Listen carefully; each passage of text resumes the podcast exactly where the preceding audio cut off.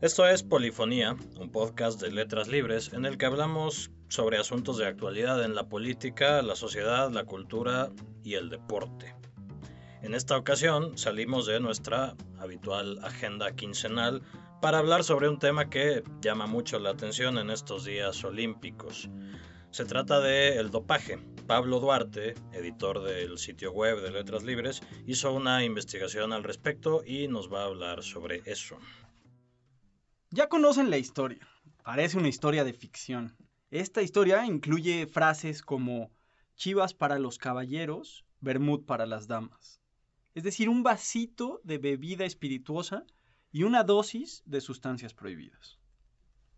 Yo no conozco la historia sobre dopaje. Parecería que es una historia de espías y de mafias, pero no, la historia en cuestión es la que provocó que 30% de los atletas rusos enviados a Río a los Juegos Olímpicos fueran vetados. Además, el país entero perdió la oportunidad de participar en los Paralímpicos que suceden inmediatamente después de los Juegos Olímpicos. Y esta historia empieza cuando en 2014 la televisión alemana presentó un reportaje sobre las redes de colusión entre atletas y autoridades, laboratorios y médicos para promover el dopaje de sus atletas. Después de mucha demora y politiquería, en noviembre de 2015, la Organización Mundial Antidopaje presentó un informe detalladísimo que revelaba la extensión del problema y fue escandaloso. Fue tan escandaloso que amenazaron con vetar a Rusia de participar en los Juegos Olímpicos de Río. Esta amenaza provocó más politiquería, más denuncias, más contradenuncias, hasta que finalmente un abogado canadiense revisó el caso y concluyó que sí, que el dopaje existió, que la red de laboratorios, doctores y atletas comprometidos era real y tan real que parecía rebasar a la ficción. Había agujeros en las paredes para sacar muestras de orina contaminadas y para meter muestras de orina limpias. Era realmente sacado de una película de espías. Pero ahí va la historia. Los Juegos Olímpicos avanzan, suceden y concluirán, y el dopaje irá a la par. También quiere ir más rápido, también quiere ir más fuerte, también quiere ir más alto. Officially, according to the results from the testing program, which is carried out worldwide and reports over 280,000 tests every year, those official results show that around about 2% of drug samples come back positive. Esa es la voz de Paul Dimeo, profesor de la Universidad de Stirling. Eso es en Escocia. Y autor de una investigación sobre la historia del dopaje en el deporte. Ahí nos cuenta que oficialmente, según los resultados del Programa Mundial de Pruebas Antidopaje, que realiza alrededor de 280 mil pruebas al año, 2% salen positivas. That doesn't include people who haven't been tested. So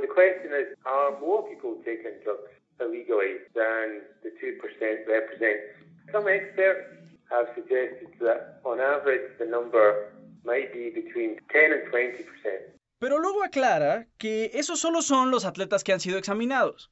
Hay muchos otros que por estar lejos geográficamente, por el tipo de competencias en las que participan, no son sometidos a estas pruebas estrictas con los niveles de control que se requieren, y por eso muchos expertos, especialistas en el tema del dopaje, sugieren que la cifra es mucho más alta, está más bien entre 10 y 20% de atletas en promedio. A esas cifras hay que sumarle también la percepción que tienen los mismos atletas del estado del dopaje en sus deportes. Por ejemplo, el nadador estadounidense Michael Phelps considera que él nunca ha competido en un deporte limpio. Es decir, que cuando se lanza a la alberca, él cree que entre sus siete competidores hay alguien que se está dopando. Lo mismo pensaba Lance Armstrong cuando en aquella entrevista en la que confiesa haberse dopado y al ser interrogado sobre el estado de la cultura de dopaje en el ciclismo mundial, contesta, pues sí, la cultura era lo que era. Pero Pablo, entonces este problema está por todas partes.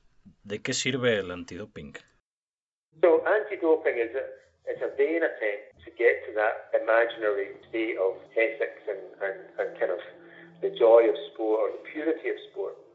Según nos cuenta Dimeo, el antidoping es un esfuerzo en realidad un poco inútil, un poco fútil, por alcanzar un estado imaginario de un deporte ético y puro. You know, anti-doping is a relatively new, you know, it's a relatively new policy and Porque estas pruebas y el celo por vigilar el consumo de sustancias que alteren el rendimiento es en realidad una preocupación que no tiene más de 100 años.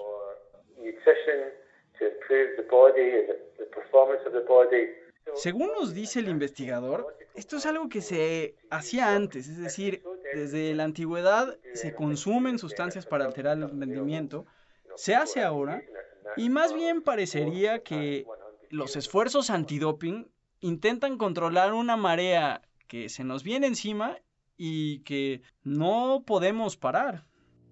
Sí, ya en el siglo XIX, en las caminatas y en las competencias ciclistas, los atletas se dopaban con láudano para poder aguantar los largos periodos que duraban estas competencias. También usaban anfetaminas y se rumora que hasta nitroglicerina. En 1904, Thomas Hicks, para completar el maratón, recibió unas inyecciones con un cóctel de estricnina, cocaína y cafeína y algo más que casi lo matan. Por fortuna, sobrevivió y terminó la prueba. En 1928, en el atletismo se prohibieron por primera vez algunas sustancias. Y desde 1930 y hasta entrados los años 50, es el boom de las anfetaminas en el deporte, sobre todo entre los competidores que realizaban pruebas de distancia y resistencia. En 1960, el ciclista Knut Jensen muere en medio de la competencia.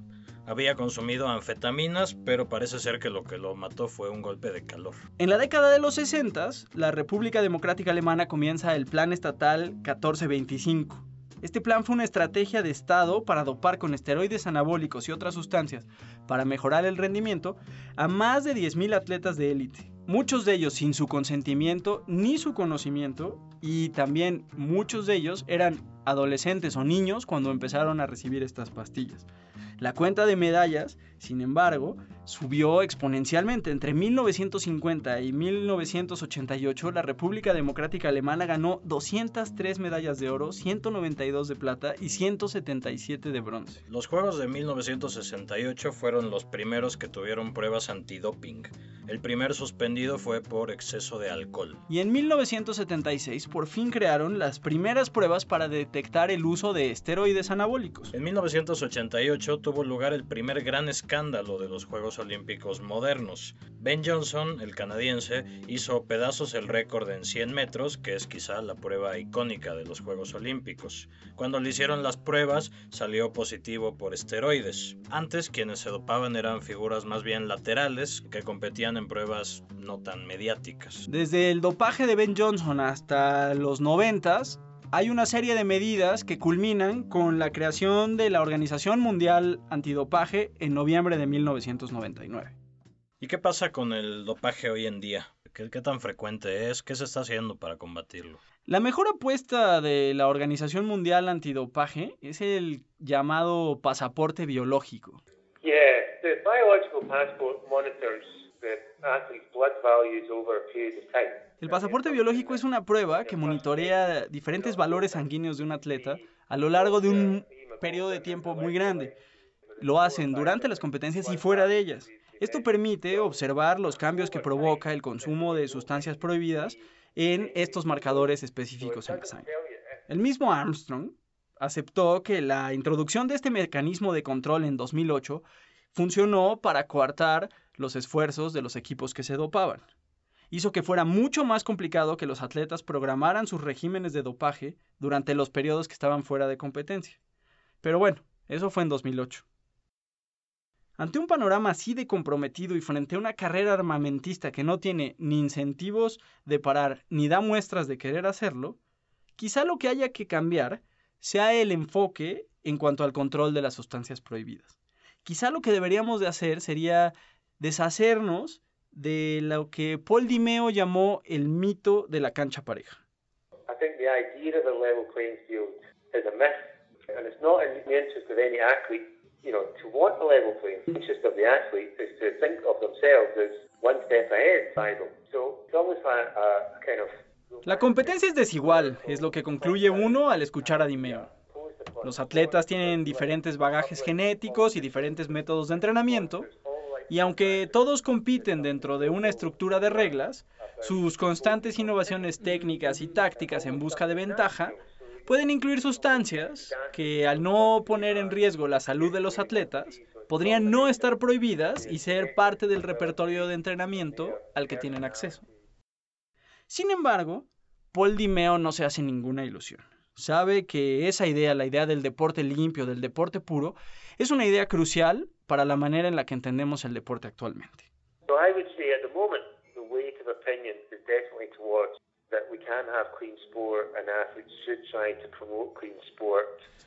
Lo que nos dice es que si bien la idea del deporte limpio es un ideal promovido por todos, quizá que el público esté consciente de todas las zonas grises, los dilemas y las ambigüedades que trae consigo, eso ayudaría a cambiar el impacto de los escándalos y a modificar las expectativas que tenemos de nuestros atletas.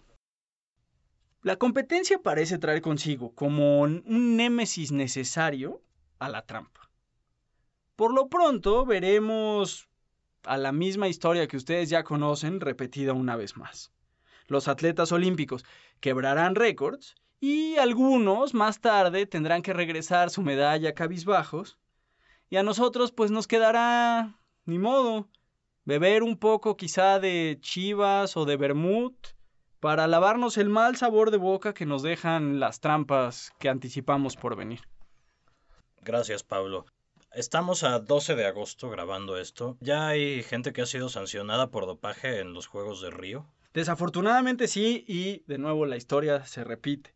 Incluso antes de que empezaran las competencias, ya había un puñado de atletas, unos dos o tres, que no les permitieron participar por pruebas tomadas semanas antes que salieron positivas. Y hoy, 12 de agosto, ya tenemos a la primera atleta, una nadadora china, cuya prueba tomada en competencia el 7 de agosto, me parece, dio positiva. Está su caso, como siempre, siguiendo los protocolos de revisión, pero ya está detectada como una prueba positiva, la primera de estos Juegos. Son como los resultados paralelos de los Juegos Olímpicos. Así como tenemos la cuenta de medallero, yo creo que en un par de Juegos Olímpicos tendremos que tener también la cuenta del dopaje. Pues muchas gracias por escucharnos. Esto fue Polifonía, un podcast de Letras Libres. Volveremos la semana entrante con un nuevo episodio. Mientras tanto pueden escuchar otros episodios de este y de los demás podcasts de Letras Libres a través de SoundCloud, de Stitcher, de iTunes y de la mayor parte de las plataformas de distribución de podcast. Cuando lo hagan no dejen de darnos sus comentarios y sus valoraciones. Hasta luego.